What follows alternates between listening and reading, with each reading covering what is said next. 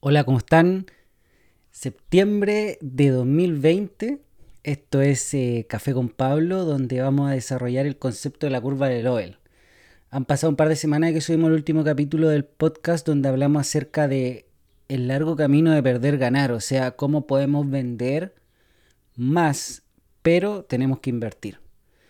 Ahora vengo con otro tema, que es el hecho de que estuve leyendo un libro que se llama La Curva, del autor que se apellida Lovell, Nicholas Lovell.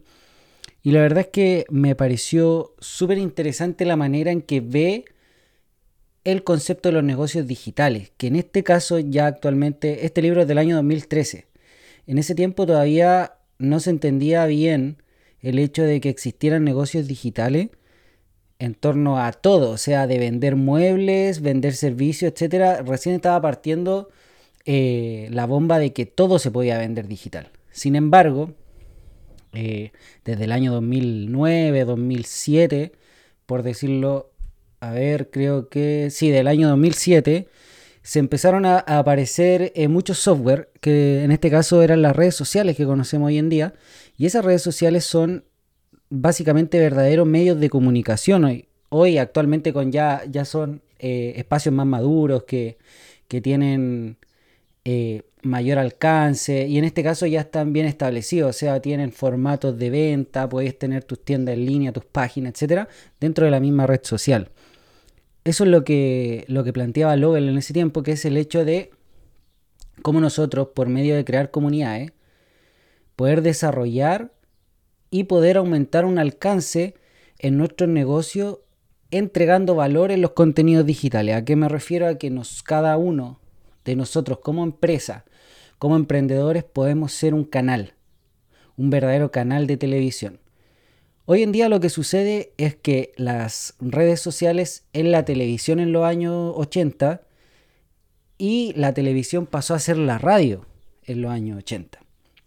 Gran parte del trabajo que, que uno tiene que hacer en redes sociales es el hecho de entender cómo crear contenido y cómo entregar ese mensaje. Gran parte del trabajo del fundador es el de ser la punta de lanza eh, en, los inicios de la innovación del, equipo, de poder encontrarlo así en las ventas, donde ojalá lleguemos a ser primeros en ese mercado para poder obtener los beneficios y conquistar eh, al consumidor que nos hemos propuesto satisfacer. Sin embargo, en una realidad donde la globalización es el principal escenario de competencia, debemos trabajar fuertemente en la diferenciación del negocio. Este tema lo hemos hablado en reiteradas ocasiones, pero ser diferente realmente es un trabajo de todos los días y lleva mucho tiempo, debido a que los canales de comunicación con los clientes son muchos. Diría yo que son infinitos porque a cada cliente, que es una persona, puedes comunicarte de diversas maneras y mediante diferentes canales donde, donde podemos entregar el máximo valor. Así lograr fidelizar a ese cliente y que posteriormente se convierta en una relación de largo plazo. Gran parte de nosotros montamos nuestra empresa en la época de las redes sociales. Eso creo yo que la mayoría de los que escuchan este podcast eh, son emprendedores que, que han montado su empresa en época de redes sociales. Si tú eres un poco antes de ese tiempo, te invito a que escuches los podcasts anteriores donde hemos hablado acerca de cómo podemos construir negocios en torno a las redes sociales en donde las maneras de comunicar, eh, en este caso de las redes sociales, pueden ser escritas por audio, por video, por foto e incluso mediante microfragmentos de 15 segundos, como es el caso de las historias de Instagram, Instagram Reels, que lleva un mes funcionando TikTok. Cuando creamos una empresa es porque hemos descubierto una necesidad o un problema por ser resuelto. La verdad es que cuando buscamos ayudar, aportar, mejorar e incluso cambiar para siempre la vida de nuestros clientes, nosotros lo que queremos es llegar a aportar un máximo valor, poder llegar a la parte emocional de nuestros clientes por medio de nuestro producto o servicio. Eso es marketing. Lo que acabo de decir eh, en estas últimas líneas es marketing, netamente marketing. Tiene que ver cómo nosotros empezamos a comunicar los negocios. Antiguamente, lo único que, nuestros papás veían en este caso era un comercial en televisión que te decía, compra esto, está en oferta. Y básicamente eso era el marketing. O en su tiempo contaban historias, historias más memorables que, que usualmente ocupaban canciones, etc. Pero más allá de eso no, no existía el marketing emocional, no existía esa relación más larga que, uno puede lograr con los clientes y que puede lograr humanizar un poco más el proceso de ofrecer un producto o un servicio. En resumen esto, eh, aportar un valor masivo a las vidas de nuestros clientes, parte de este camino viene el hecho de contar nuestra historia, de cómo creamos una comunidad de seguidores, de fans, suscriptores, como quieran llamarlo, en la cual hablamos sobre un mismo tema, nicho o tribu, se le llama actualmente. Crear nuestra tribu en torno a nuestra compañía es quizás el arma más poderosa de todas. De eso se trata de, la curva de la demanda del Lowell. O sea, eh, Internet nos hizo la pega de poder crear comunidad y distribuir. Ojo, con esto que antes, en la época de nuestros papás, era carísimo, pero carísimo distribuir.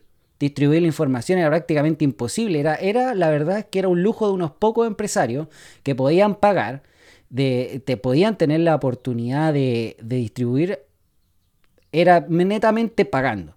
Hoy tenemos la oportunidad de distribuir nuestros pensamientos, contenidos, nuestro estilo de vida, lo que comemos, lo que desayunamos, caminando hacia el gimnasio, como sea nuestra actualmente nuestra vida diaria de cuarentena, totalmente gratis. Y si queremos hacerlo exponencial, puede ser a un costo muy bajo. Podemos llegar a mil personas por casi un dólar.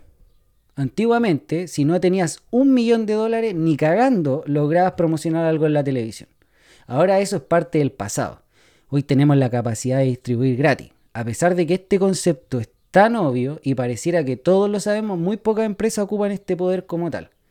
Actualmente, de cada 30 empresas probablemente tiene canales de redes sociales creando contenido de valor para sus clientes. Yo creo que en porcentaje de 30 empresas debe ser una que tiene la capacidad de poder crear contenido en las diferentes plataformas para sus clientes que no generen ventas, sino que generen comunicación, generen fidelización y además generen el concepto que plantea Lovell, que es un camino hacia la curva de la demanda. La verdad es que yo creo que en la, experiencia que hemos tenido conversando con, con esta empresa, eh, lo que más cuesta es poder conversar con los clientes, siendo más cercanos y ofreciendo toda la ayuda y asistencia posible. Eh, lo más común es que las empresas dedican mucho tiempo y esfuerzo a comunicar sobre sus productos. Todo el tiempo comunicando características y sus servicios que olvidan que, que lo más importante es el beneficio del cliente. Usualmente nosotros como emprendedores también caemos en lo mismo que yo creo que parte más por, el, por la emoción o por la, o por la gana de que queremos lograr vender nuestros productos y poder impactar en el mercado que a veces nos olvidamos que el principal objetivo de poder desarrollar eh, un negocio parte por el hecho de, eh, ¿cómo decirlo? Parte por el hecho de, de querer entregarle un beneficio al cliente. Es muy importante comprender esto porque nosotros siempre, siempre tenemos que hablar de los beneficios que le dará a nuestro cliente porque es la única manera que nuestro cliente quiera saber más. Y bien, ahora quiero contarles de manera muy sencilla. He bajado todos los conceptos del libro La curva de Lowell y tengo mi resolución acerca de cómo Lowell comprobó lo que algunas empresas están ganando hace mucho tiempo. Y cuando me refiero a ganar, son millones y millones y millones de dólares. Más que nada, es la guía definitiva para poder crear cultura empresariales donde el pilar fundamental, que son los clientes, tengan el trato y la comunicación que merecen. Esa sería como la frase del libro. Ahora bien, este concepto demuestra cómo el hecho de generar comunidades en redes sociales, en internet, podemos crear negocios extremadamente rentables en el largo plazo y cómo a partir de comunidades podemos encontrar a nuestros superfans, que son capaces de pagar grandes cantidades de dinero por tener más y más de nosotros, ya sea a, través de productos, servicios e incluso eventos, donde el solo hecho de darle un sentido de cercanía convierte la experiencia en un servicio de alto nivel, ya sea que quieras convocar capital para un nuevo proyecto empresarial, una película, un evento o una cena de ventas, por ejemplo, o si quieres lanzar un nuevo formato de tus productos o servicios a un nivel más premium. La manera que se propone en el libro parte de la lógica cómo mediante entregar una prueba gratis de tu producto o servicio, otras compañías han logrado dominar el mercado. Porque han permitido hacer un recorrido al cliente mediante la curva de la demanda, sin tener que pagar un solo peso, lo cual, lo cual permite al cliente tenga una experiencia más fresca y por lo tanto un mayor, una mayor susceptibilidad de seguir recorriendo hacia lo que tú puedes ofrecer. Esto partió en los servicios de música, por ejemplo, en el caso de los streaming y los juegos de teléfonos móviles, donde se entregaban versiones gratuitas y si ahora te gustaba mucho el servicio, podías comprar un servicio un poco más VIP. Ahora bien, la verdad es que la curva no depende de que la oferta sea gratis. La esencia de la curva consiste en permitir a los clientes gastarse mucho dinero si lo desean. No exige que el punto de partida sea cero. Aunque esto puede aumentar el tamaño de su público, muchas empresas tecnológicas lanzan sus propuestas digitales de pago cuando el mundo entero tiende a que todo sea gratuito. Los clientes son más tolerantes con el hecho de que algo que obtuvieron gratis les pida luego, les pida dinero luego, que con algo que por lo que tuvieron que pagar desde el principio. ¿A qué me refiero con esto? Que los clientes están más abiertos a poder invertir posteriormente en ese servicio cuando ya lo han, lo han, podido, lo han podido probar a costo cero. ¿Qué sucede con esto? Que usualmente un negocio tradicional eh, evita tomar la, dolorosa decisión de, que su producto estrella sea gratis. La verdad es que creo que, eso va por el hecho de, la piratería, o sea, de que llegue el concepto de que nuestro servicio va a estar disponible en todos lados. Y esta férrea defensa sobre la piratería con la que muchos clientes puedan obtener sus productos gratis, la amenaza, la amenaza real a largo plazo no es la piratería. Siendo esto que las empresas grandes probablemente sienten mucho o las empresas nuevas, la verdad. La verdad que las empresas nuevas, porque en ese sentido me quiero enfocar en el concepto de emprendimiento, que muchas veces nosotros tenemos mucho miedo de poder entregar nuestro servicio gratis o poder dar ciertas características que encuentran como la amenaza real a largo plazo sea la piratería, pero no es así. El peligro llega cuando la competencia por parte de la empresa nueva o participantes valientes en el mercado hace que el precio de cualquier cosa que se pueda compartir digitalmente se reduzca a cero. Porque el nuevo jugador ha descubierto cómo hacer que los clientes que más invierten en su producto subvencionen a los freeloaders. Es súper importante este concepto porque viene dado acerca del hecho de que yo no por dar mi producto gratis no voy a tener capital o no voy a tener ingresos suficientes para poder impulsar la empresa eh, en ventas netamente en ventas. Aquí nombra un concepto que se llama los freeloader, que lo he estado hablando en mis redes sociales, que es el caso de, del hecho de que todos nos hemos convertido en freeloader con Internet, porque todos queremos probar primero gratis software, servicio, etcétera, para después ver si pago o no. Y eso es muy común, o sea, lo hacemos con Spotify, con Amazon, con Netflix, con Microsoft. Todos te dan una prueba gratis para el hecho de poder después ver si te sirve o no. La verdad es que las empresas y los artistas astutos empezarán a experimentar ahora mismo con maneras de permitir a sus mayores fans y a sus mejores clientes gastarse mucho dinero en cosas que valoran de verdad. Aquí es donde entra el concepto de los superfans, porque antes de que esta sea la única manera de sobrevivir, porque en el caso de que, de que entendamos un poco el hecho de, cómo podemos innovar eh, dentro de, de la curva de la demanda, viene el hecho de que nosotros podemos crear cultura Cultura empresarial. La cultura empresarial lo que nos permite es cobrar lo que se nos dé la gana porque hemos creado valor masivo. Entiendan que el, concepto de una empresa, de, fundar una empresa, no viene solo el hecho de transaccionar. Hace poco estaba leyendo una entrevista que le hicieron a Pablo Zamora, uno de los creadores de Notco, en el cual eh, decía que el concepto startup, el concepto de formar una empresa en Chile, debiese ir mayormente enfocado en poder generar un aumento en el PIB en vez de simplemente tener beneficios. ¿A qué se refiere con esto? Al hecho de que nosotros deberíamos tirar la pelota tan lejos que deberíamos apuntar a impactar directamente en el PIB con nuestra empresa. Hay empresas mineras que son gigantes, que aportan el 1% del PIB. Nosotros deberíamos apuntar a lo mismo, a llegar a impactar en el PIB. Me pareció muy buena, muy buena, muy buena reflexión porque creo que sí, efectivamente nos falta tener una cultura empresarial en donde queramos apuntar lo más lejos posible. En fin, comprender el tiempo que demora la empresa en transicionar a esta manera de trabajo de satisfacer a los freeloaders viene dado del hecho de cómo explotan las compañías actualmente.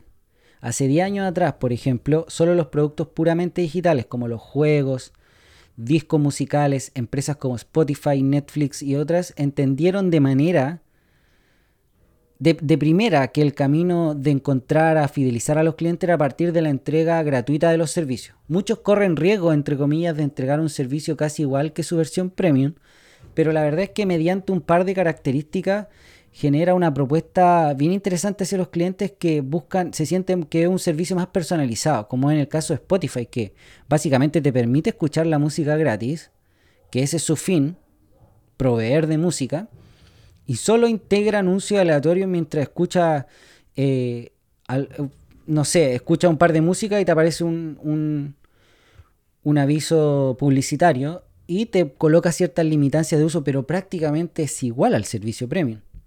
Sin embargo, el activo más grande que es la música eh, sigue siendo totalmente gratuito. Lo que cuesta más dinero es totalmente gratuito.